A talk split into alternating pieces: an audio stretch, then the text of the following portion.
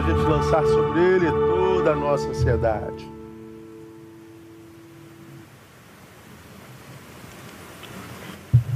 Esse texto de Pedro, que, que a gente deve lançar sobre ele toda a nossa ansiedade,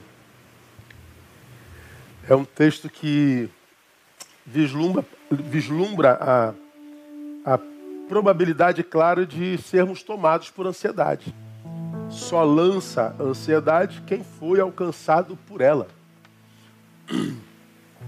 Essa, esse realismo da Bíblia, que eu digo a vocês sempre, me fascina.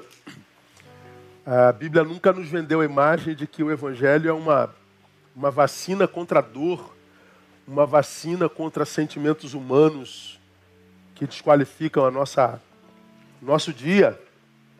E a ansiedade é um destes, né? A ansiedade é um, é um sentimento ruim que nos incapacita para o agora, porque nos remete para um tempo que nem existe ainda, né?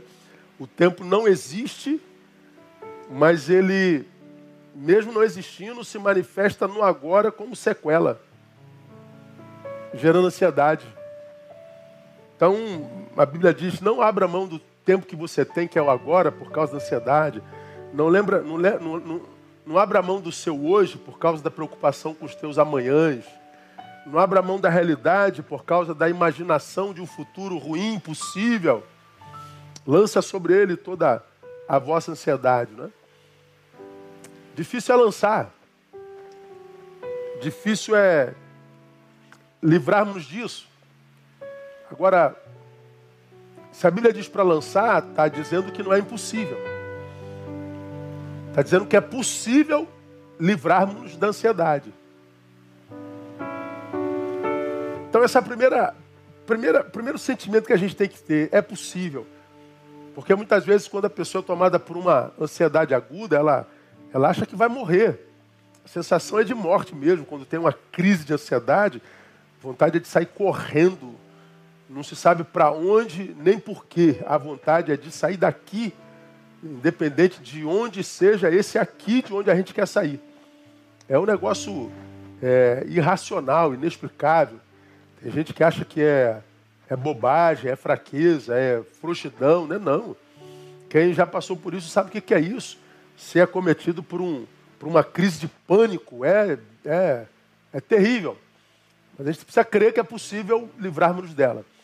E esse ano de 2020, 2021, gerou uma, uma, uma epidemia de, de, de, crise de ansiedade, de pânico, porque nós fomos muito cerceados da vida, né? A gente não pode mais sorrir, porque o sorriso não é visto. A gente não pode mais é, estar com, com liberdade com os nossos amados, com os nossos amigos. Além disso, nós perdemos gente preciosa, gente que nos era fonte, é, gente que era, era ilha para a gente, né? É, essa palavra gentilha para mim é muito, muito significativa. Gentilha é aquela que, quando o mar da vida está nos afogando, a gente corre para ela, como se ela fosse uma tábua de salvação. E lá na ilha a gente dá uma respirada desse mar chamado vida, que muitas vezes não quer, nos quer afogar, sufocar, destruir. Né? E a gente perdeu gente ilha. A gente perdeu gente fonte, a gente perdeu gente refúgio. E a gente é, não só perdeu, mas a gente vê gente que a gente ama chorando porque perdeu gente amada. Talvez você, como eu, não tenha perdido parente, mas conhecemos alguém que perdeu parente, e esse alguém que perdeu parente é gente que a gente ama, e porque ele está sofrendo, a gente sofre. Então a gente, a gente vive um tempo muito esquisito. Vacina veio, o número de mortes reduziu significativamente. Mas daqui a pouco você ouve, Tarcísio Meira e Glória Meira, Glória, Glória Menezes estão internados. Já tomaram as duas vacinas. Ele entubou, ela não. Meu Deus, vacina é, funciona ou não? Claro que funciona, já está estabelecido, todos os cientistas dizem isso.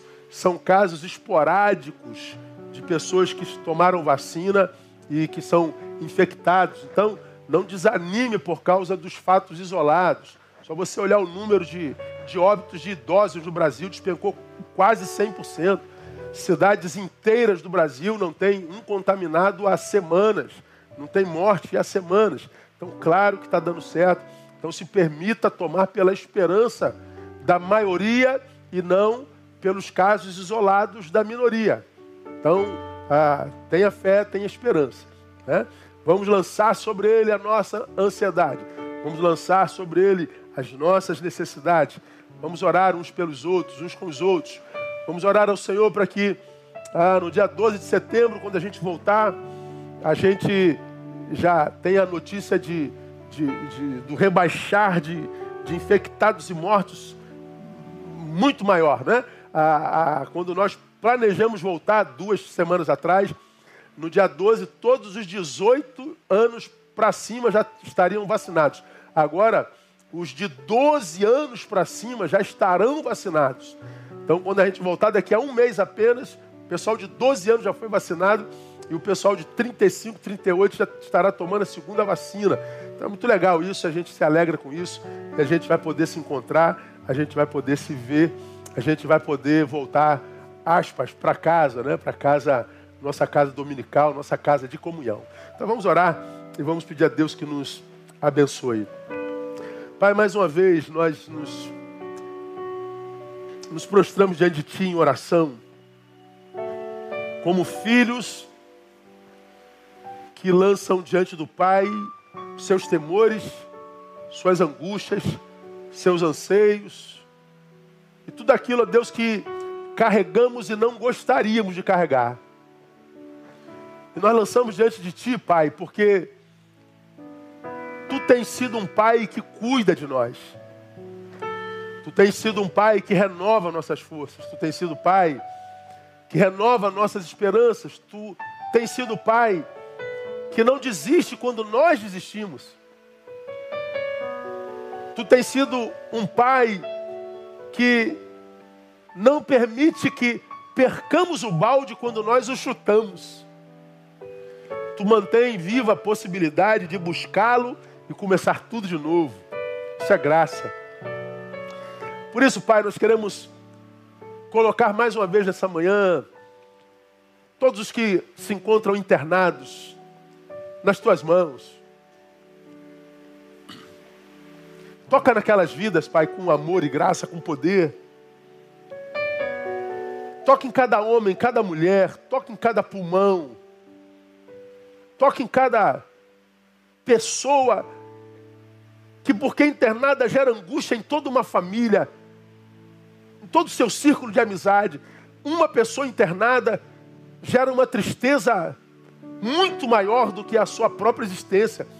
Tanta gente que o ama, tanta gente que o circunda, tomado por tristeza. Então, Pai, nesse ano nós temos visto tanta tristeza, tanto medo, tanta angústia, tanto pavor, tanta indiferença, tanta falsa alegria.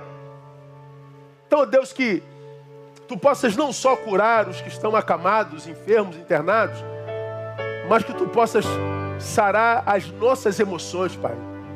Como raça humana, indubitavelmente estamos doentes. Alguns plenamente conscientes disso, outros nem tanto. Mas estamos doentes. Então, sara a nossa emoção, sara o nosso senso de valor, sara, ó Deus, o nosso olhar, sara toda a terra. Muito obrigado, ó Deus, porque Tu tens suprido de fato as nossas necessidades. E te pedimos que supra mais uma nessa manhã. Que a Tua palavra venha de encontro ao nosso coração. Que a Tua palavra venha para trazer reflexão profunda na nossa vida, a fim de que cada uma de nossas vidas melhore. Que cada uma pessoa aqui presente possa melhorar e crescer na graça e no conhecimento de Jesus Cristo, nosso Senhor. Usa teu servo nós pedimos que assim seja, no nome de Jesus. Amém e amém. Glória, glória, glória. Vamos lá, Pô, pega meu iPad aqui para mim, Valério. Eu esqueci de, de subir para cá.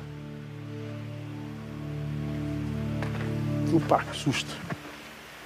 Obrigado. A gente continua hoje com a nossa série Tristeza do Espírito Santo e Autossabotagem.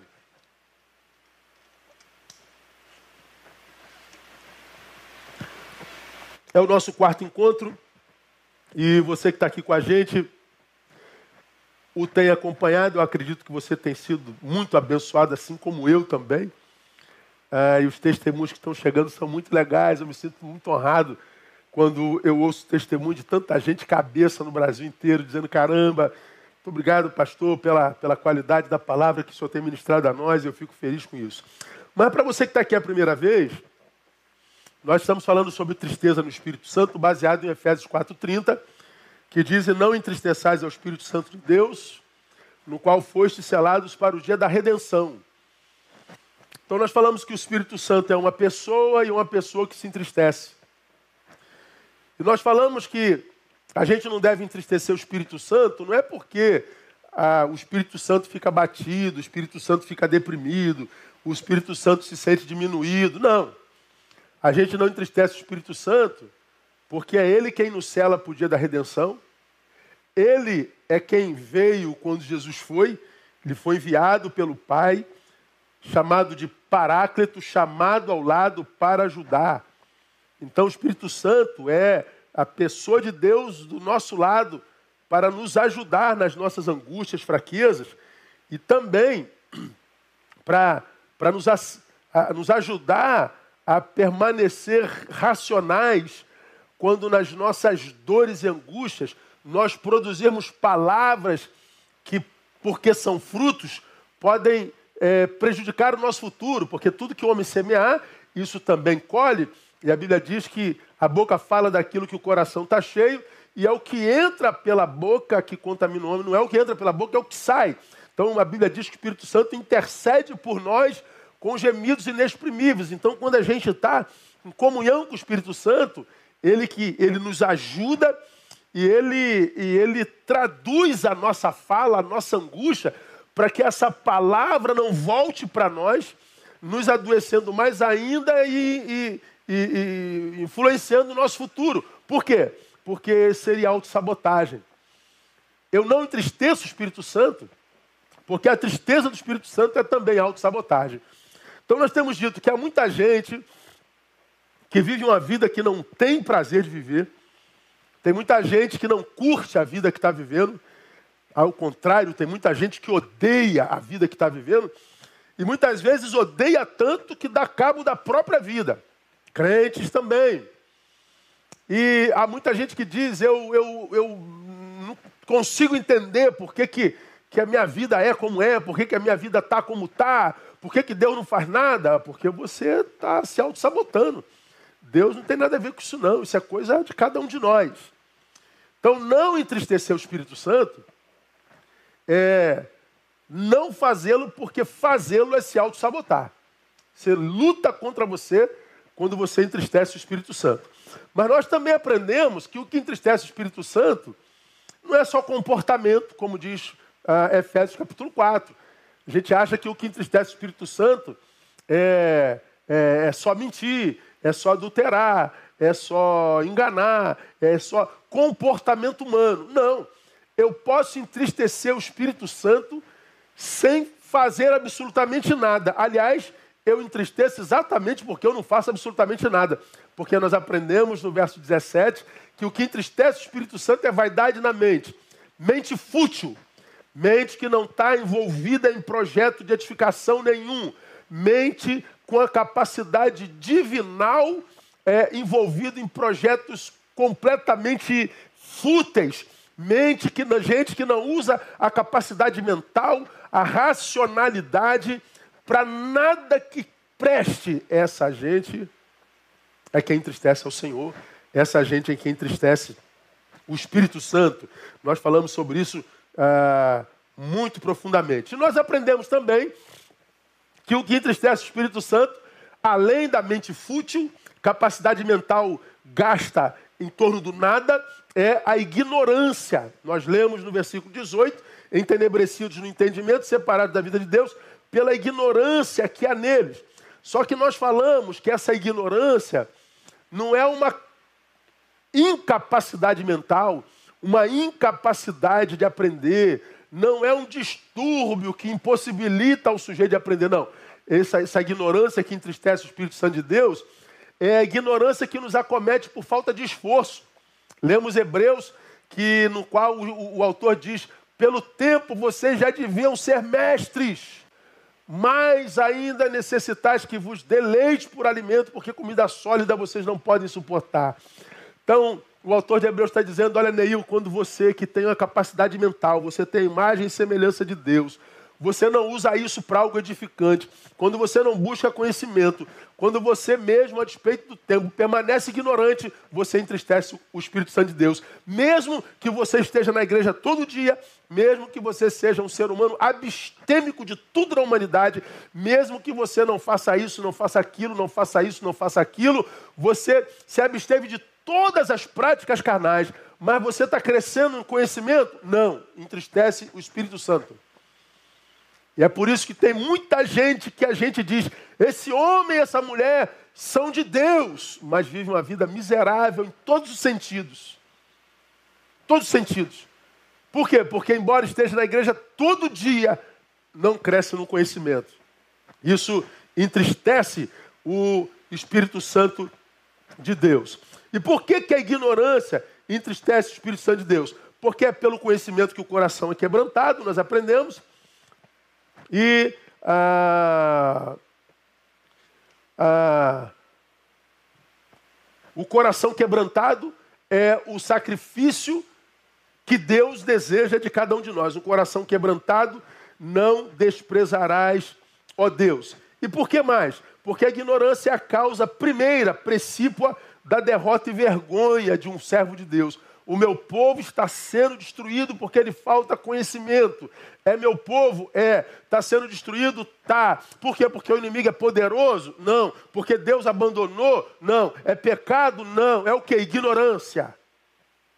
Então, a ignorância é entristece o Espírito Santo de Deus. Ah, porque ela estabelece a possibilidade da derrota na nossa vida. Aí, na semana passada, a gente começou a estudar como que essa derrota pela ignorância se estabelece na nossa vida?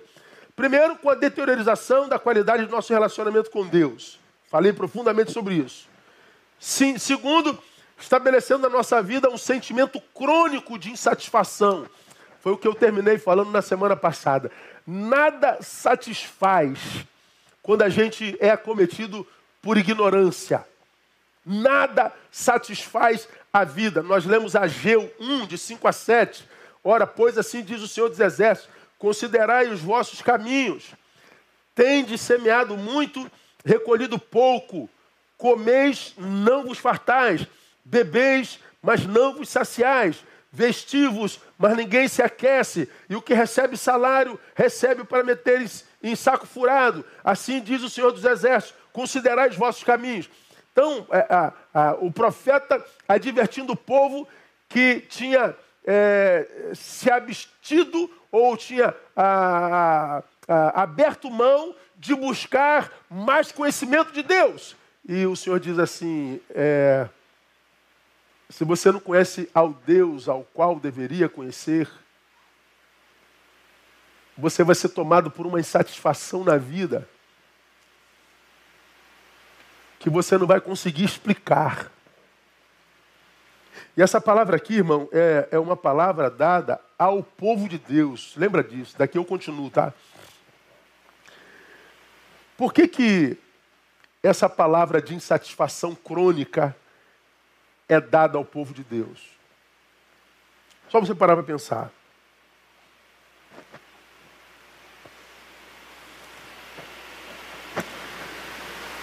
Quando nós estamos no mundo, ausentes da presença de Deus, sem discernimento espiritual, todos os nossos problemas se resumem à esfera humana.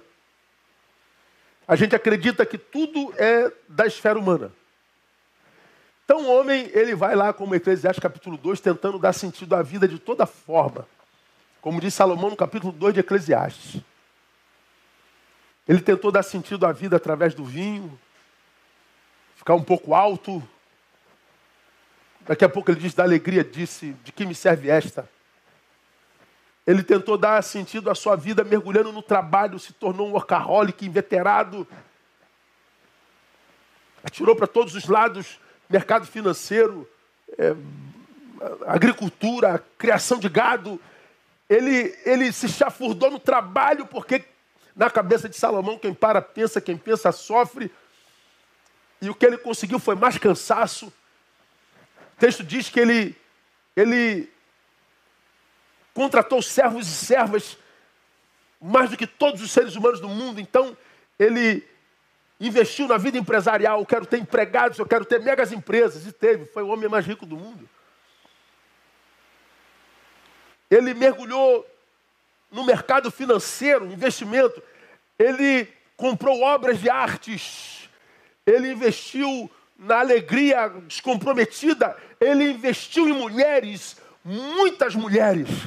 O que sobrou na vida de Salomão foi angústia. Angústia. Ele experimentava uma alegria cronológica, mas uma alegria que terminava quando o efeito daquilo que ele consumiu terminava. E ele descobriu que quanto mais daquela alegria terrena ele experimentava, mais angústia ele tinha.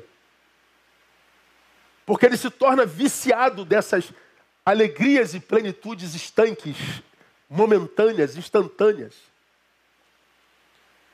É aquela alegria que a droga dá, você quando está drogado, você sente uma alegria, uma euforia, e, e descobre que depois de consumir a droga, você descobre que droga é a vida que você vive.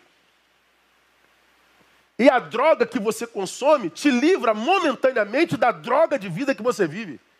Mas quando acaba o efeito da droga, você volta para a droga de vida. E você quer fugir da droga de vida de novo, então você volta para a droga.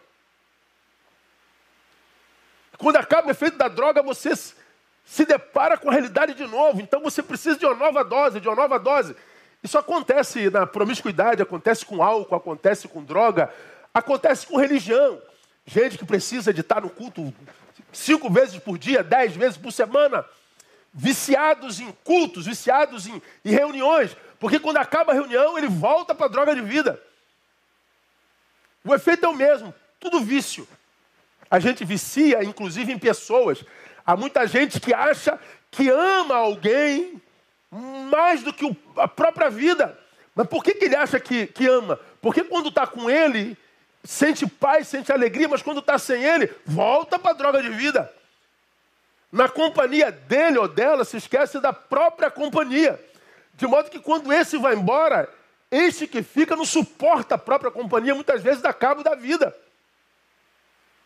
Então, no, no, no mundo sem Deus, inclusive do mundo sem Deus dos religiosos, todos os problemas estão aqui no campo horizontal.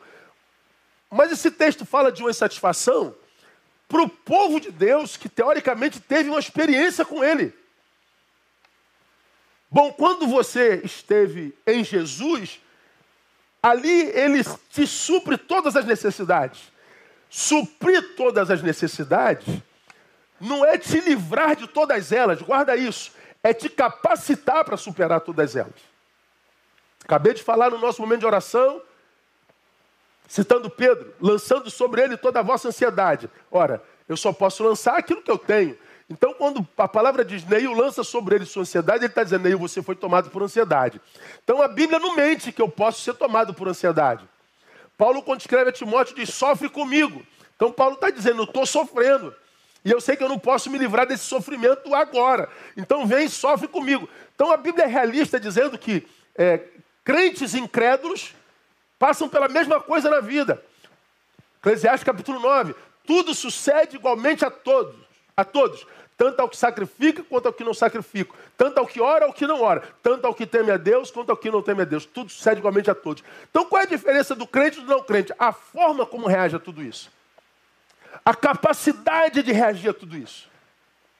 Então, na palavra, quando nós nos encontramos com Cristo, nos convertemos, quando nós entregamos a nossa vida a Deus, nós estamos supridos. Que ele diz que supriria todas as nossas necessidades em glória. E eu vou repetir: suprir todas as necessidades não é me livrar de todas elas o tempo todo, é me capacitar para suportá-las. Agora, se esse Deus com o qual eu tive uma relação é um Deus com o qual eu não invisto na relação, é um Deus com o qual eu não busco intimidade para conhecer, ele está dizendo: você é meu povo, mas por falta de intimidade, de conhecimento, você vai ser destruído. E como é que essa destruição é estabelecida? Ah, gerando uma insatisfação crônica no peito daquele que foi tomado pela ignorância. E essa palavra de Ageu, irmãos, é muito tremenda. Tem semeado muito, recolhido pouco. Comeis, mas não vos fartais. Bebeis, mas não vos saciais. Vestivos, mas ninguém se aquece. Ninguém.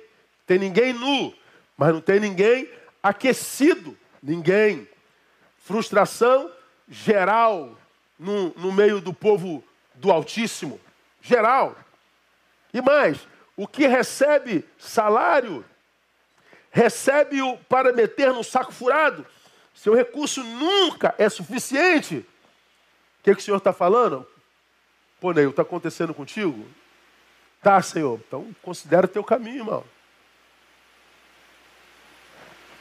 Para de ficar choramingando dizendo que foi eu que te abandonei. Para de ficar choramingando dizendo que foi eu que te esqueci. Para de ficar choramingando dizendo que eu sou mentiroso, prometi e não cumpri. Para de ficar dizendo que eu sou mau caráter, meu filho. Você sabe que eu não sou mau caráter. O profeta está dizendo: considere o seu caminho. Porque essa insatisfação crônica é, pode ser produto de ignorância. Mas como mais avancemos, essa derrota do povo de Deus se estabelece. Ela se estabelece porque a ignorância nos torna marketing contrário ao Evangelho de Cristo e ao Cristo do Evangelho. A ignorância me torna um marketing contrário ao Evangelho de Cristo e ao Cristo do Evangelho. É mesmo, pastor? Marketing contrário? 2 Coríntios capítulo 2, verso 14, diz assim, ó. Graças, porém, a Deus que em Cristo sempre nos conduz em triunfo. E por meio de nós, olha só, difunde em todo lugar o cheiro do seu conhecimento. Mastiga, irmão, esse texto aí. Mastiga esse texto aí. Graças, porém, a Deus que em Cristo sempre nos conduz em triunfo. Agora, lembra o que eu acabei de falar? Que Ele nos livraria de todas, supriria todas as nossas necessidades. E suprir todas as necessidades não é acabar com todas elas, mas é nos tornar competentes para lidar com todas elas. Então, em Deus, o que triunfa não é o que tem o troféu, é também o que está sem ele, mas permanece digno. Em Deus, triunfo não é aquele que nunca foi alvo do mal, da injustiça, da traição, da ingratidão. É aquele que foi alvo de tudo isso, mas não permitiu que tudo isso fizesse morada no seu coração, a ponto dele se tornar um reprodutor disso. Um agente do mal, da injustiça, da ingratidão. É alguém que foi alvo de tudo isso, mas nunca permitiu que tudo isso o transformasse na imagem e semelhança do seu algoz, como eu já falei aqui. Ele continua sendo agente do bem. É aquele camarada que diz, você vai se lembrar disso, Betânia. É como se eu dissesse para o meu algoz, você me fez muito mal. Eu não tenho ingerência sobre a sua ação. Mas eu não vou lhe dar o poder, com o mal que me fez, de me transformar em você. Eu não vou reproduzir o mal que você me fez. Aí você paga o mal com bem. Você paga a calúnia com silêncio. você paga a ingratidão com a gratidão. Você amontou uma brasa viva sobre a cabeça do sujeito. Então o sujeito, ele está no pódio com, com o troféu na mão e você nem aparece no pódio. Ah, quem é o campeão? Não sei como é que ele chegou lá. E você não chegou lá? E o fato de não chegar produziu o que em você? Nada, pastor. Eu continuo grato a meu Deus pelo privilégio de ter participado da prova. O triunfo não é vitória apenas. O triunfo não é chegar lá sempre. Porque a Bíblia diz, lá na galeria da fé, que existem aqueles dos quais o mundo não era digno, todavia morreram sem ter alcançado a promessa, mas eles estão na galeria da fé. Aos olhos humanos, derrotados, aos olhos de Deus, campeões, gente de quem o mundo não era digno. Campeão é Jesus de Nazaré, que naquela cruz do Calvário parece, aos olhos humanos, o mais derrotado, o mais humilhado, o mais frágil, o mais frouxo de todos os homens. Mas é só aos olhos humanos. Porque aquele homem que se deixou vencer por pregos, venceu a morte.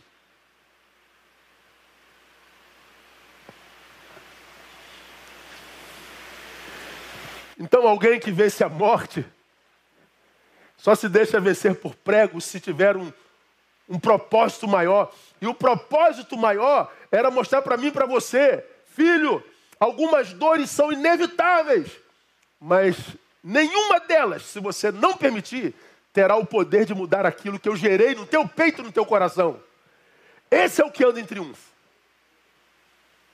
E o texto que nós acabamos de ler, graças, porém, a Deus que em Cristo, olha lá, sempre nos conduz em triunfo. Olha para a gente não, não, não, caminhar no campo da, da do besterol. Não estou falando de teologia de prosperidade, não, tá, irmão? Olha, Deus está te conduzindo em triunfo. Então você que ganha 10 vai ganhar 200. Você ganhar 200 vai ganhar 2 mil. Você ganhar 2 mil vai ganhar 20 mil. Não é nada disso. Você quer ganhar bem? Estuda. Estuda, trabalha. Usa a capacidade mental que Deus te deu. Não transfere o, o lucro financeiro, o, o, o conforto humano para Deus. Porque se conforto humano fosse só a bênção de Deus, Deus não passava pela África. Deus não passava pelo terceiro mundo, pelo quarto mundo. Mas você vai na África, num lugar pobre, e encontra uma alegria que ninguém consegue explicar. Veja o africano adorando, veja o africano cantando ao Senhor.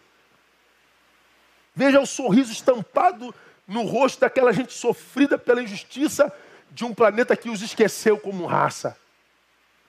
De onde vem aquela alegria, meu Deus do céu? De onde vem a alegria daquela pessoa que você vai visitar no hospital? Aquela irmã de oração, aquela serva de Deus que está com câncer terminal, você fala assim: Eu vou lá visitá-la para dar uma força. Tu chega lá, quem sai fortificado é você. Porque você descobre que a, a, a, aquela irmã tem uma doença mas a doença não tem aquela irmã. Aquela irmã diz para você, pastor, eu tenho uma doença, mas a doença não me tem. Meu corpo está doente, mas a minha alma nunca foi tocada por essa doença. Isso é triunfo. Triunfo é se ver vencedor a despeito do resultado. E Deus diz que sempre nos conduz em triunfo. E diz que por meio de nós, dessa gente triunfante e vencedora, difunde em todo lugar o cheiro do seu conhecimento. Agora vamos continuar lendo o versículo 15. Porque para Deus, nós somos um aroma de Cristo, nos que se salvam e nos que se perdem. Preste atenção. Neil, você é o cheiro de Cristo.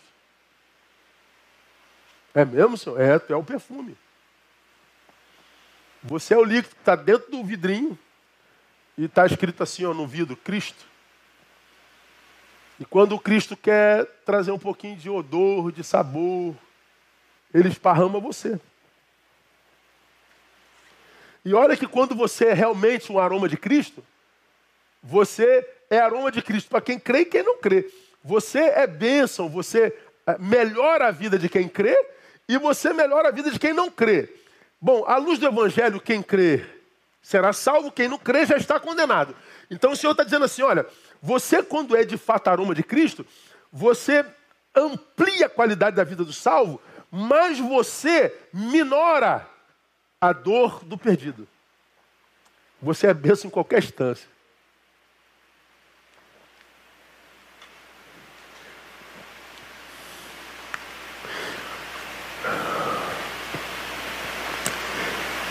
Dezesseis. Para uns, na verdade, cheiro de morte, para outros, de morte para morte, para outros, cheiro de vida para a vida.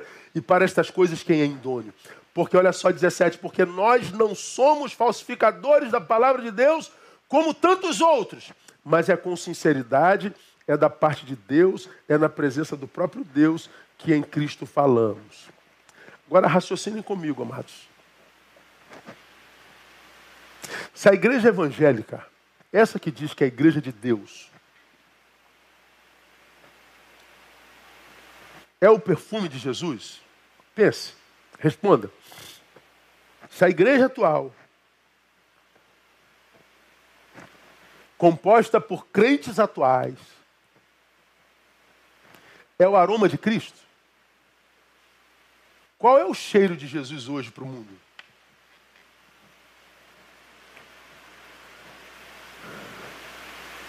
Que cheiro nós venderíamos de Jesus a partir da forma como nós nos tratamos.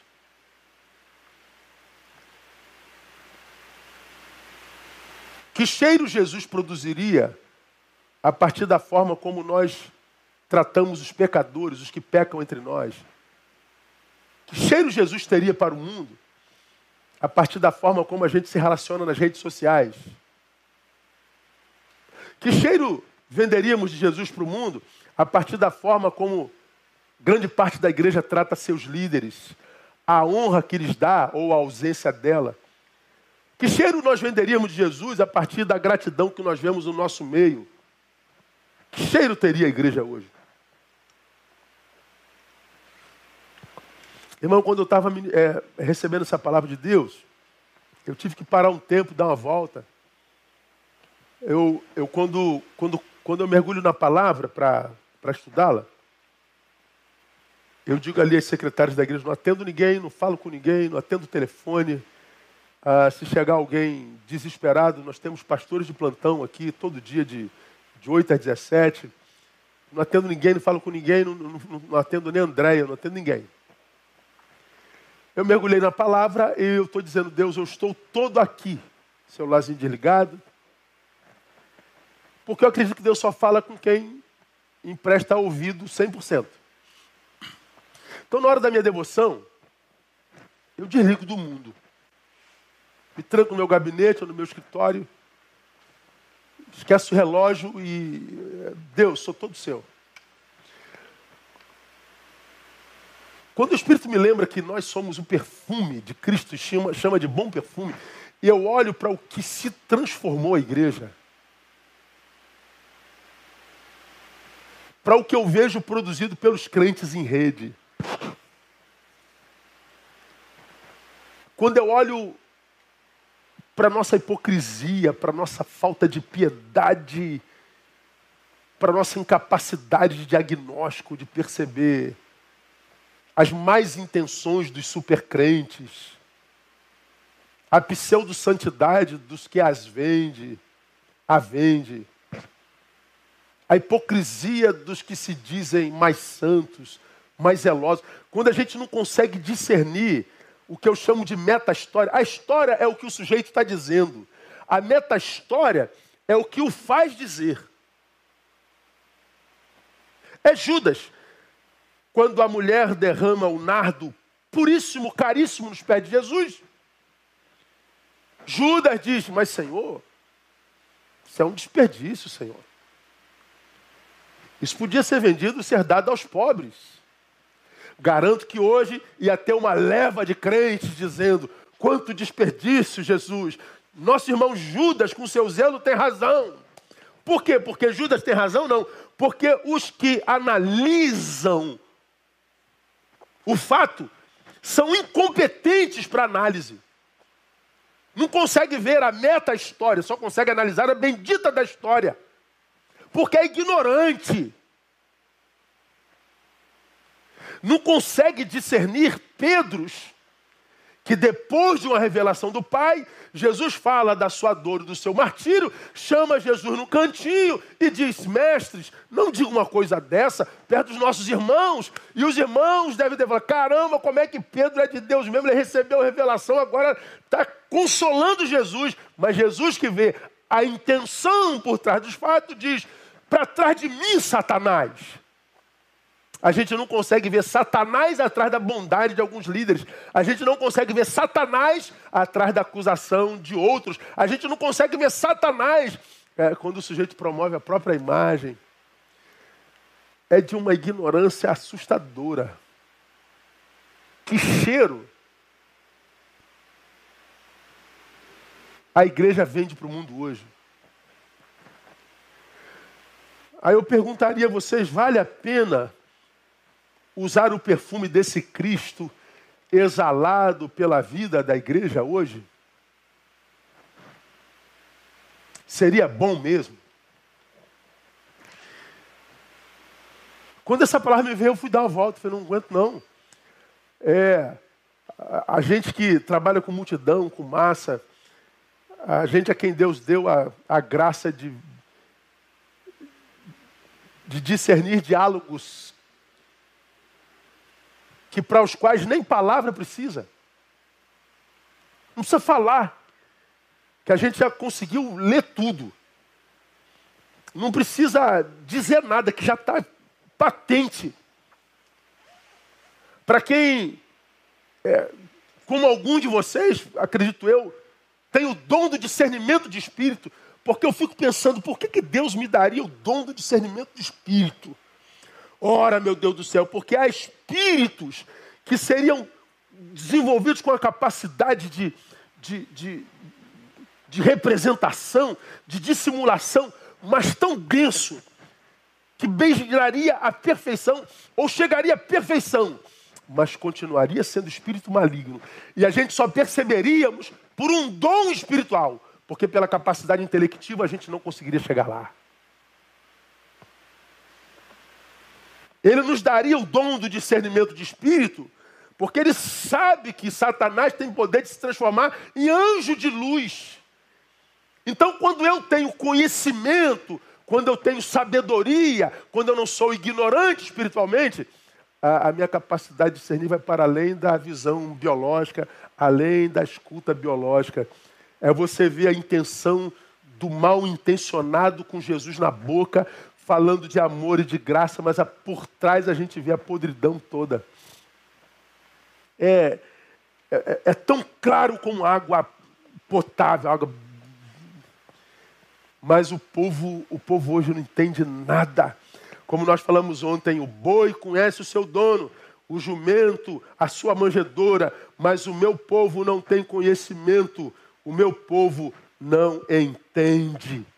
Falamos sobre isso no domingo passado.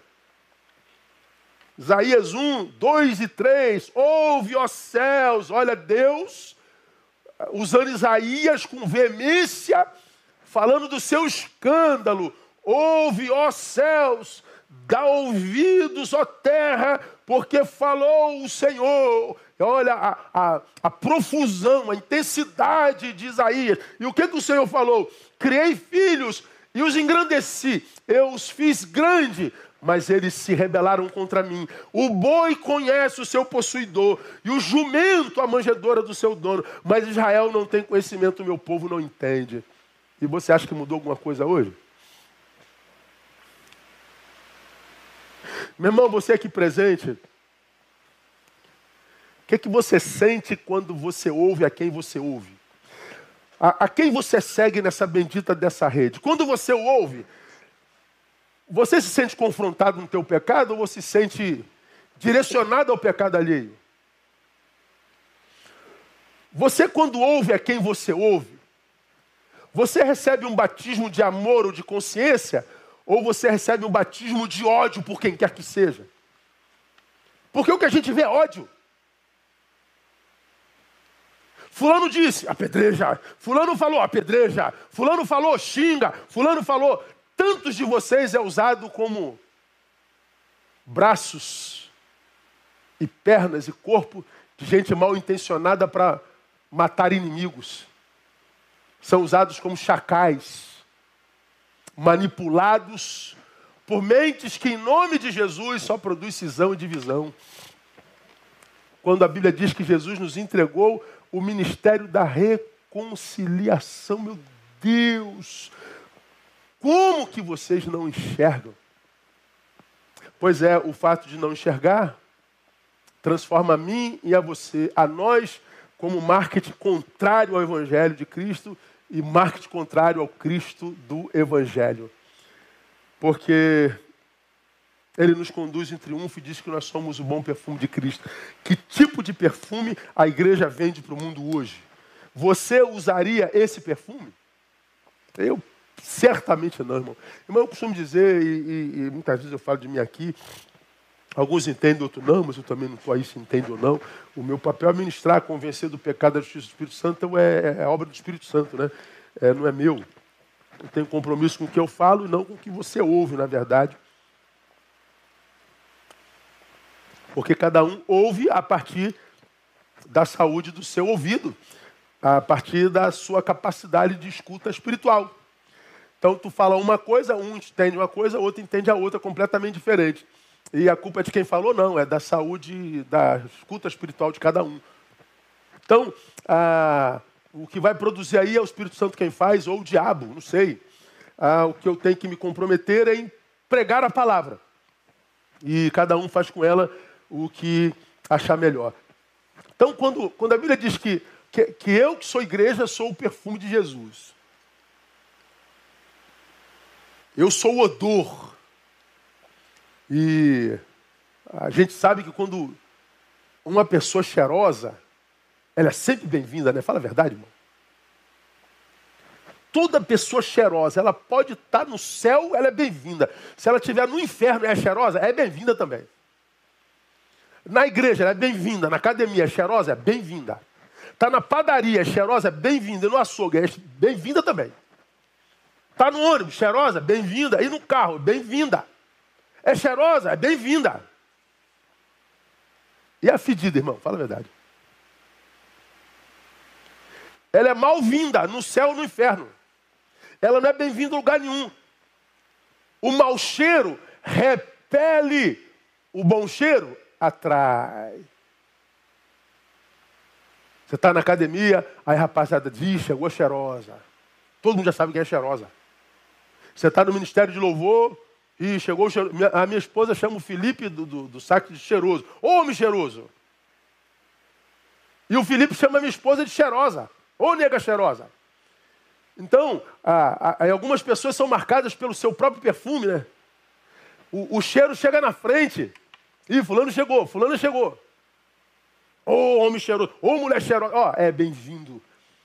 Quando a Bíblia diz que nós somos o bom perfume de Cristo.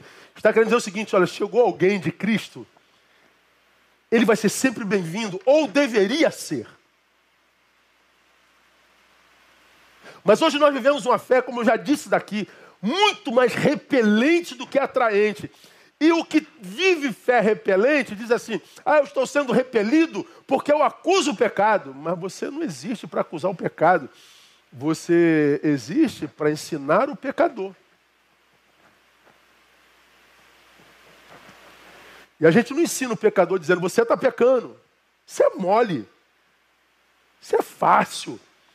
Isso não requer esforço, não requer santidade, não requer conversão. Apontar o erro dos outros é, é, é acusação. Esse é o ministério do diabo. Diabo significa acusador. Não posso coadunar com o pecado do pecador. Mas se eu quero livrar o pecador do pecado, eu tenho que sentar com o pecador e mostrar-lhe o seu pecado na palavra. Mas para eu ganhar a atenção do pecador, eu tenho que ter bom perfume. Essa é uma característica, por exemplo, vou dar aqui um exemplo para vocês do, do Ministério de Motociclismo. Falei dele hoje, vou usá-lo de novo. O meio motociclístico é um meio blindado. Quando tem evento de motociclístico, aquelas motos grandes, gigantes, aquela rapaziada toda tatuada, barbada, que só anda de preto, não entra ali assim de, de, de, de bobeira, não, porque não é simples assim, não. Em alguns lugares, dependendo do motoclube, se você entrar, você é expulso. Sai a base de pau. Claro que não é todo lugar. Então, quando você vai num evento que é aberto, numa praça, por exemplo, parece um monte de, de não motociclistas, não motociclistas no meio de motociclistas, são chamados de minhocas. Intrometidos. Ih, esse evento está cheio de minhoca, meu irmão. E os motociclistas mais tradicionais pegam a moto e vão embora. Muito minhoca. Muito curioso. Muita gente que vai tocar na nossa moto, não é do nosso mundo tal. Aí, 16 anos atrás, nosso motoclube tem 16 anos atrás, o motoclube que tinha no Brasil era o Leão de Judá. Um dos pioneiros cristãos que tinha aí. Conheci o Leão de Judá, eu falei, pô, vou botar o um motoclube na nossa igreja. Esse é o primeiro motoclube de uma igreja local. Dois anos, minha agenda era só para o motociclismo. E a gente com colete cristão, pregadores do caminho para entrar nesses eventos. Que é isso aí? É motoclube de, de crente? É. Pelo simples fato de saberem que nós éramos crentes, a gente era repelido. Viravam as costas. A gente chegava numa roda de diálogo, eles abriam, se separavam. Falei, meu Deus, mas por que, que tanto ódio com relação a crente?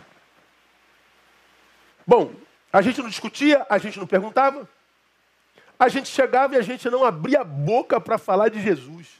A gente não tocava no assunto religião. A gente não tocava no assunto igreja. A gente não tocava em assunto nenhum que diz respeito à fé. A gente só falava de moto, a gente só ah, conversava sobre o mundo motociclístico, a gente falava sobre viagem, a gente só falava para onde que a gente foi, para onde que a gente vai, da nossa agenda. A gente usava a, a, o assunto comum, motociclismo. Passa um ano, os crentes não abrem a boca para encher o saco com religião. Dois anos, os crentes não abrem a boca para encher o saco com religião. Os crentes conversam com a gente normalmente. Bebem, não fumam. Mas a gente está vendo que eles curtem moto. A gente está vendo que eles curtem Harley Davidson. A gente está vendo que eles curtem viagem. A gente está vendo que eles gostam de irmandade, de amizade. A gente está vendo que eles gostam de trabalho social, porque eles fazem muito trabalho social. Três anos, quatro anos, boca fechada. O que, que acontece? Nós somos abraçados como amigos. Pô, o perfume de vocês é diferente. Vocês não estão querendo enfiar Jesus na nossa goela. Vocês não estão aqui dizendo que a gente é pecador, que a gente é isso, que a gente é aquilo. Não, a gente só quer ser amigo de vocês. Seis anos, sete anos, oito anos, hoje nós somos referenciais. Pastor, o brother nosso faleceu, tem como dar uma palavra no enterro. Pastor, esse brother aqui está com problema no casamento, tem como dar uma palavrinha com ele aqui? Viramos como os capelães do meio. Porque nós fomos abraçados, porque a nossa fé não era repelente, não era religiosa. Hoje a gente tem moral para falar de Jesus. Hoje a gente tem credibilidade para falar da nossa fé, porque nós respeitamos o meio deles e chegamos com um perfume bom. Todo mundo que tem bom perfume é bem recebido em qualquer lugar quando o seu perfume exala. Todo mundo é rejeitado em qualquer lugar quando o seu perfume é ruim, quando ele fede. Então, essa rejeição que o evangélico tem hoje no mundo não é rejeição porque nós é, somos de Deus, eles são do diabo. Porque nós somos de Cristo, eles são do, do, do, do diabo. Não pode ser porque o Cristo que a gente vende é fedido. Tem mau cheiro. Somos um marketing contrário ao reino de Cristo, ao Cristo do reino. E por que, que nós somos, irmãos? Porque nós somos ignorantes. Porque a gente não tem conhecimento porque o boi tem conhecimento, o jumento conhece, mas o meu povo não conhece, diz o Deus dos exércitos. Então, não saber não é uma coisinha de só menos importância. A gente se preocupa com, com, com, roupa, a gente se preocupa com linguagem, a gente se preocupa se pode isso, não pode aquilo, nossos falsos moralismos, mas a gente não se preocupa com a ignorância, com o fato de eu estar na igreja há 20 anos, 15 anos, 30 anos e continuar um religioso, um, um, um crente que vive uma fé repelente, não atraente. Deveria perder o sono por causa disso. É assim que a derrota se estabelece na nossa vida.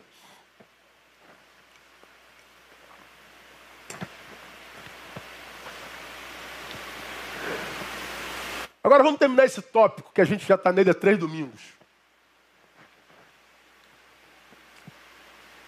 Por que, que a ignorância, além disso, estabelece derrota na nossa vida? Porque a ignorância, ela frustra o sonho de Deus para nós. Agora olha aqui, ó. Frustra o sonho de Deus, tá entre aspas, tá? Você que está ouvindo agora pelo, pelo, pelo é, Spotify, não está vendo imagem? Eu estou com dois dedinhos fazendo, ó. Frustra o sonho de Deus, aspas. Porque Deus não pode ser frustrado, né? Mas eu estou usando esse frustra o sonho de Deus para nós, para você entender.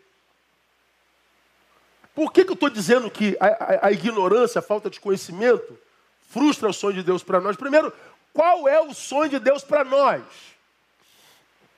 Efésios 4, que é o texto que a gente está lendo, de 11 a 16, talvez clarifique isso. Olha só. E ele deu uns como apóstolos, outros como profetas, outros como evangelistas e outros como pastores e mestres. Então, Paulo, nesse texto, fala sobre os dons que foram dado, dados à igreja pelo Espírito. O 12 explica por que, que ele nos deu esse dom tendo em vista o aperfeiçoamento dos santos para a obra do ministério, para a edificação do corpo de Cristo. Até quando, Paulo? Até que todos cheguemos à unidade da fé e do que? Do pleno conhecimento do Filho de Deus. Perdão?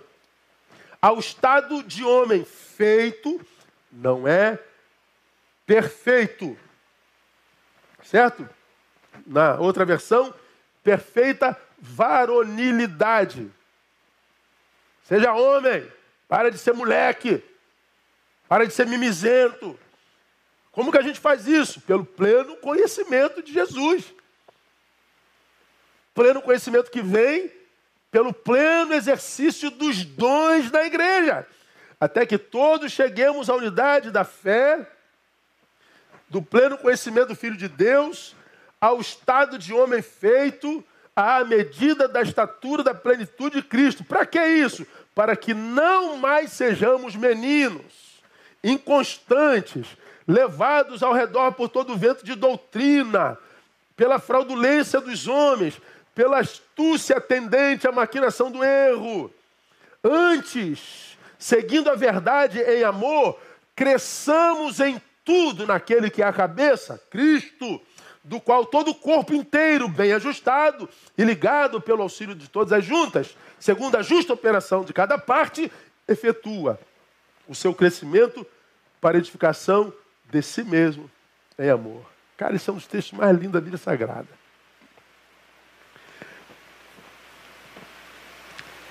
Apóstolos, profetas, evangelistas, pastores e mestres. Isso é uma lista de dons e tem muitos outros listas de dons. O fato é que o texto está dizendo que Deus capacitou a sua igreja com dons espirituais.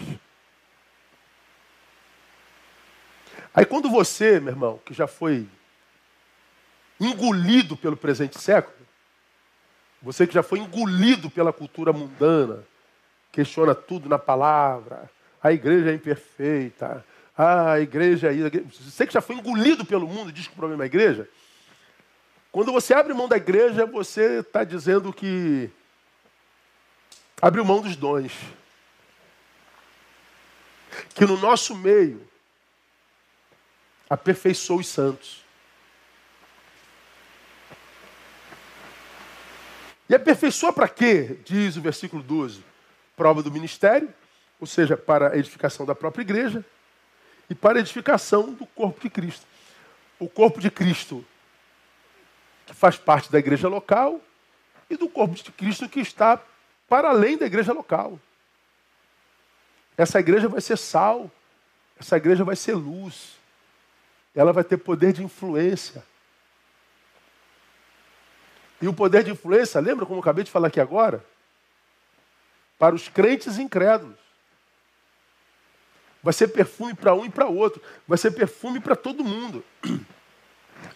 E essa manifestação dos dons no corpo, ou seja, na comunhão da igreja local, será até que todos cheguemos à unidade da fé.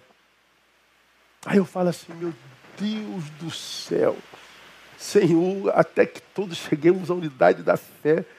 Quanto de distância da unidade como igreja evangélica nós estamos ainda, irmão? Unidade de fé entre nós.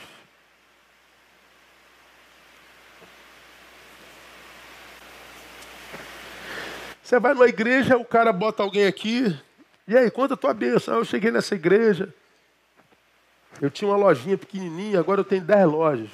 Ah, tá.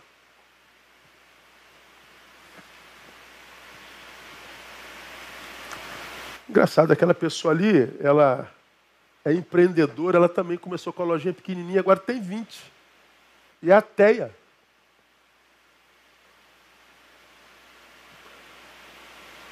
As tuas lojas foi Deus? Foi. Quem multiplica a loja é Deus? É. Então Deus abençoou o ateu? Não, Deus não abençoou o ateu. Ué, então como é que ele tem tanta loja?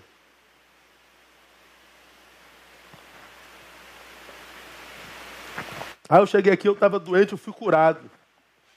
É engraçado, ele também já teve depressão, está curado. Mas ele é de outra religião.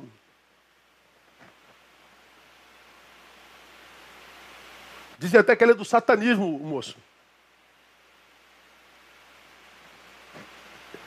Deus existe para curar a ansiedade?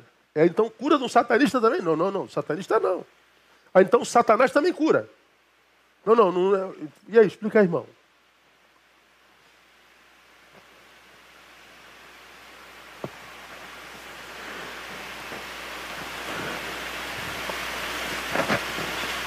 A gente vai reduzindo o evangelho a materialismos. Quando que o evangelho de Jesus queria produzir em nós unidade de fé. Para que nós entendêssemos que a fé tem poder para curar. E a ciência já comprovou isso. Quem tem fé cura mais, mais rápido, adoece menos. Os cursos de psiquiatria do mundo já incluiu espiritualidade no seu currículo. Está comprovado. Já oramos por muita gente com fé e Deus curou, não curou? Mas já oramos por muita gente com fé e morreu? É, morreu, pastor. Então a fé cura, mas não cura sempre? É, a fé cura, mas não cura sempre. Então a fé falhou? Não, a fé não falhou. É porque foi da vontade de Deus curar esse aqui, e a minha fé foi instrumento para isso aqui. Mas não foi da vontade de Deus curar isso aqui. Mas para quem tem a verdadeira fé, o que importa não é a cura, é nos submetermos à vontade de Deus, seja ela qual for. Deus curou, louvado seja o nome do Senhor. Deus não curou, louvado seja o nome do Senhor. Como é que você consegue dizer louvado seja o nome do Senhor quando você perder alguém que ama? A fé me capacita para perder, a fé me capacita para ganhar. O Senhor o deu, o Senhor o tomou, bendito seja o nome do Senhor. Amaldiçoa logo o teu Deus e morre. Espera aí. Receberemos o bem de Deus e não o mal? Ô esposa, que fé é essa tua aí? Que é fé para quando ganha, mas não é fé para quando perde. Como eu já falei, para que o milagre aconteça, a gente precisa de muita fé. Porém, maior fé é preciso para quando o milagre não acontece. E o milagre não acontece sempre. E daí? O produto da fé não é o milagre, é a submissão à vontade de Deus, independente de qual seja o resultado. Você imagina uma igreja de Jesus que entendesse isso e que não dependesse de resultado para dizer que está debaixo da bênção de Deus. Mas não, a gente acha que está debaixo da, bênção de Deus é viver uma vida onde tudo dá certo. Aí a gente tem um discurso de vitória materialista, mas a nossa vida é uma porcaria. A maioria dos crentes, fofoqueiro. É o pior vizinho, é o pior patrão, é o pior funcionário, é o pior marido. Um monte de marido espancando esposa. Um monte de esposa que não cuida da casa, mas domingo vem para a igreja.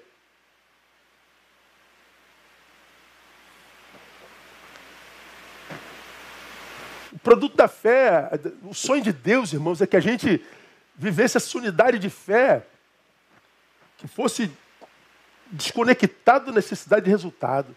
Pô, pastor, mas isso é muito esquisito, pastor. É, o evangelho é assim mesmo. Ah, já preguei aqui, ó. Jesus diz assim: Eu sou o caminho. Então, quando eu chego em Jesus, cheguei no destino? Não, cheguei no caminho certo. Estava perdido. Caraca, onde é que eu estou, meu Deus do céu? Jesus, qual é o caminho para lá? E achei o caminho, achei Jesus. Então, quando eu acho Jesus, eu não cheguei, eu, eu comecei.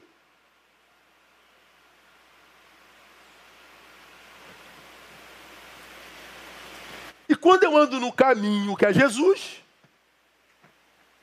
eu já nem me preocupo mais com o destino. Quem é que está preocupado com o destino, irmão? Você está andando em Jesus? Está tão desesperado pelo destino, então talvez você não esteja no caminho. Porque quem está no caminho chamado Jesus não se perde mais. Não se preocupa mais com o resultado. Porque está todo mundo buscando a verdade, a filosofia. Você pode estudar cada filósofo. Cada um vai dar uma definição para a verdade. Aí aparece Jesus, vocês querem saber o que é verdade? Eu sou a verdade. Opa, estou livre do engano. Está vivendo Jesus? Está. E, e, essa filosofia de cá? E essa filosofia de cá? E essa ideologia de cá? Essa, e o que, que esse cara aqui falou? O que, que aquele cara falou? É, é, coisas distintas, né? Todo mundo com Jesus na boca. É, então, conheça a palavra e tire você a sua conclusão no espírito. Então você está na verdade, ora, que as verdades outras, que a verdade é relativa, a verdade é relativa, nos mais absolutos, já a verdade é relativa. Isso é verdade para você, não é verdade para mim. Os crentes modernos, bom, isso está na palavra, mas eu não concordo com isso. Está na palavra, mas eu acho que hoje não se encaixa mais. Está na palavra, diz que é pecado, mas a gente faz uma outra Bíblia, inclui isso, aí diz que isso é ultrapassado. Aí a gente vai dando jeitinho na Bíblia, por quê? Porque a cultura pegou a cabeça do crente moderno e ele quer adequar tudo isso à palavra, e não a palavra, ele quer dizer a palavra isso e não isso a palavra. Aí você que se mantém na palavra recebe bombardeio de todos os lados. Ultrapassado, conservador, quem está em Jesus não se preocupa com o destino, não se preocupa com a verdade relativa.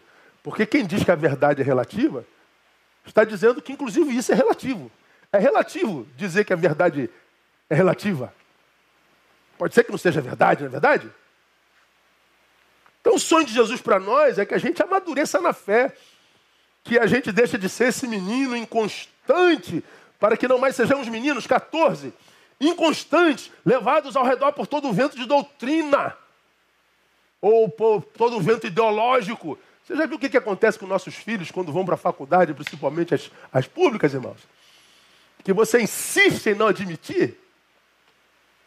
Teu filho vai um, volta outro. Levados ao redor por todo o vento de doutrina. Pela fraudulência dos homens, pela astúcia tendente à maquinação do erro. Mas antes, seguindo a verdade em amor. Quem segue a verdade em amor não enfia a verdade na goela de ninguém à força. Você é isso, você é aquilo, você está errado, você é isso, você está.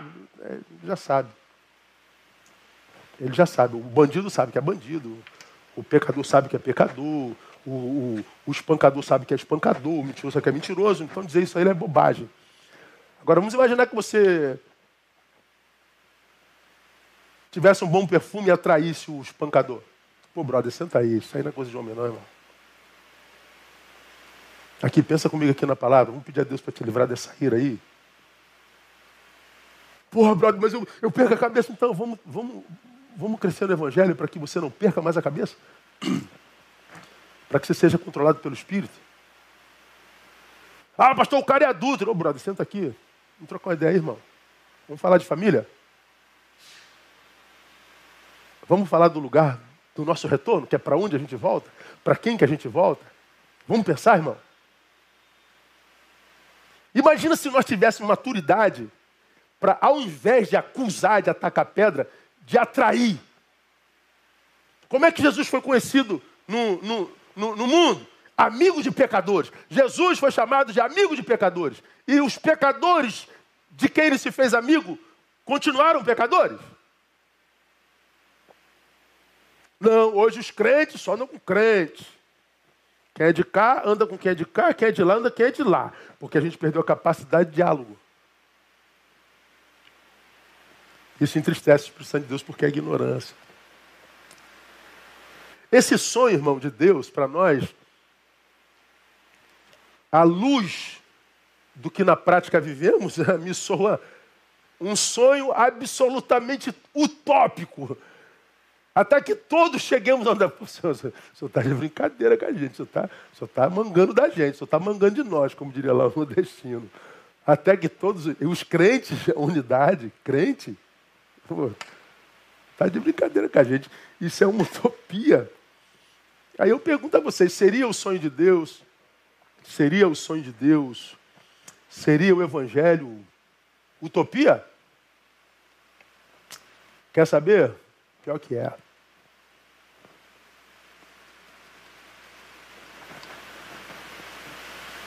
Acreditar, por exemplo, no mundo cheio de injustiças, corrupção, desigualdade, mundo cheio de violência e pior, impunidade, etc.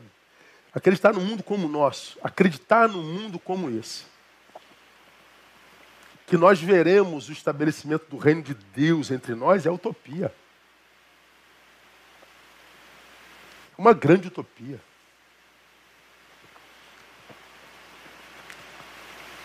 É uma utopia gigantesca.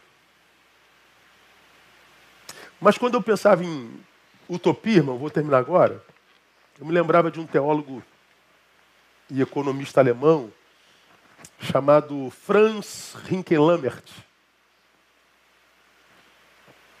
Ele escreveu O Cativeiro da Utopia. E há uma, um parágrafo no seu livro que diz assim: ó, tudo indica que as utopias fazem parte da condição humana e nenhum pensamento humano pode situar-se fora do horizonte utópico. O ser humano busca sempre transcender-se procurar por alternativas, mesmo quando tudo esteja a indicar a impossibilidade da mudança. Diz que não é verdade. Meu irmão, o bicho está pegando, está quebrando tudo. Dentro de nós há um quê? Desespero. Não, vai mudar, vai dar certo, vai ser curado. Nós estamos diante de, de alguém que está com câncer, o corpo está todo metastático, cheio de metástase. Mas em nós há um quê de utópico? Não, ainda há esperança. Utopia. E ele continua: é próprio do humano buscar uma realidade para além da presente situação. Isso indica que a utopia faz parte da condição humana. Negar a utopia é negar a própria condição humana. Então, quando olho, irmão, para o meu Deus, para o meu Senhor Jesus, que foi morto por esse homem, raça da qual eu faço parte, você faz parte, e olhar para Jesus no auge da sua angústia, orar ao Pai e dizer: Deus, perdoai-lhes, eles não sabem o que fazem.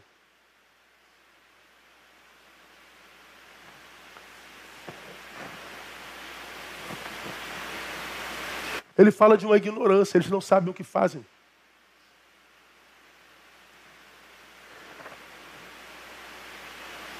Eu acho que Deus hoje deve olhar para a igreja na qual nós nos transformamos e eles não sabem o que fazem. Eles vivem se matando uma outra, eles vivem guerreando, competindo. Quem é mais santo? Quem é mais puro? Quem é mais ungido? Quem é mais inteligente? Quem é mais ignorante? Como cristãos, irmãos, nós devíamos crer na utopia do Evangelho, mas crer a ponto de viver os seus princípios, até que pelo nosso testemunho, não pelo nosso discurso, pelo nosso testemunho e influência, transformássemos essa utopia em realidade. O Evangelho, a partir da realidade que nós vivemos, é utopia. E o que, que Jesus espera? Qual é o sonho de Jesus? Que a gente acredite nessa utopia, que a gente a vivencie, mas através do testemunho do poder de influência, sal e luz a ponto de transformar a utopia em realidade.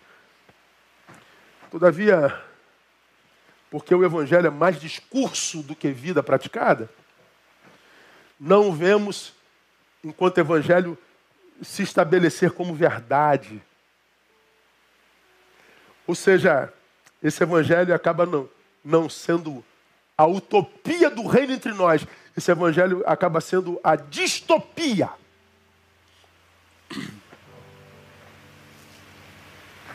A distopia é o oposto da utopia. Na distopia nós estamos assim com um estado imaginário no qual se vive condições de extrema opressão, desespero, privação, sem possibilidade de mudança. É, é, é, é a anti-utopia, é distopia. Aí quando a gente olha para o que a gente é como igreja evangélica no Brasil hoje, o cheiro que a gente exala através da forma como a gente se trata, como crê que dias melhores virão? E por que, que a gente se trata como se trata? Por que, que a gente fala como a gente fala? Por que, que a gente é como a gente é? Por causa da falta de conhecimento. O cristianismo virou uma religião. Não é mais um estilo de vida. O si mesmo não é negado, então a gente tem um ego desse tamanho. A gente compete. Se, se o trabalho é do outro, eu não vou porque eu estou dando moral para o outro. É uma, é uma pequenez terrível. Essa ignorância entristece o Espírito Santo de Deus. E a minha oração é que Deus nos livre dessa ignorância, dessa meninice, desse ego, que nos faz marketing contrário ao Evangelho de Jesus. Marketing contrário ao Jesus do Evangelho. Ouça essa palavra amanhã de novo, anota tudo. Reouça, releia. E se permita julgar pela palavra e cresça. Porque não fazer isso é autossabotagem. Vamos orar. Pai, muito obrigado pela tua palavra. Que coisa linda é a tua palavra. Que coisa tremenda é a tua palavra coisa maravilhosa é a tua palavra, mesmo quando ela nos reprova.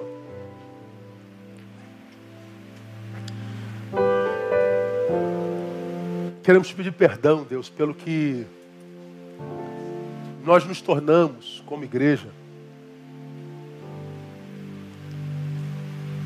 Nós queremos te pedir perdão, Pai, pela pelo nível de conhecimento que temos depois de tantos anos. Já devíamos ser mestres.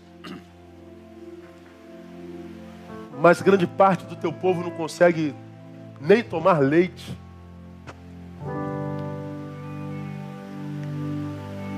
Perdoe-nos por causa da nossa meninice, por causa do tamanho do nosso ego, da nossa hipocrisia, da nossa falsidade. Perdoe-nos por causa da nossa ferocidade, da nossa beligerância. Perdoe-nos pelo fato de sermos agentes de morte, maledicentes, porque a maledicente, o maledicente é um assassino, mata a gente no coração de outra gente. Quanta mortandade no nosso meio por causa da maledicência. Pedimos perdão. Ajuda-nos, ó Deus, a exalar um perfume que atraia um perfume que atraia, mas que não seja conivente. Ajuda-nos, ó Deus, a crescer em graça e conhecimento. livra desse nível baixo de espiritualidade que visa matéria e sensação, catarse. Queremos conhecer. Dá-nos essa alegria aqui, Pai. Te daremos glória. Muito obrigado a Deus pelos pais, pelo seu dia. Sejam eles abençoados com o dom da sabedoria para serem referenciados para os seus filhos. Dá-nos uma tarde de bênção e paz e que logo mais o Senhor esteja conosco, ministrando a palavra para nos edificar mais uma vez. Oramos e abençoamos teu povo, em nome de Jesus o Cristo. Amém e amém. Deus abençoe, amada igreja. Até logo mais às 18 horas. Dá um like aí agora, deixa de ser preguiçoso. Foi abençoado, dá um like. Vamos botar isso lá em cima para que toda a igreja ouça isso no nome de Jesus. E que logo mais às 18 horas nós estejamos juntos mais uma vez. Vamos sair louvando.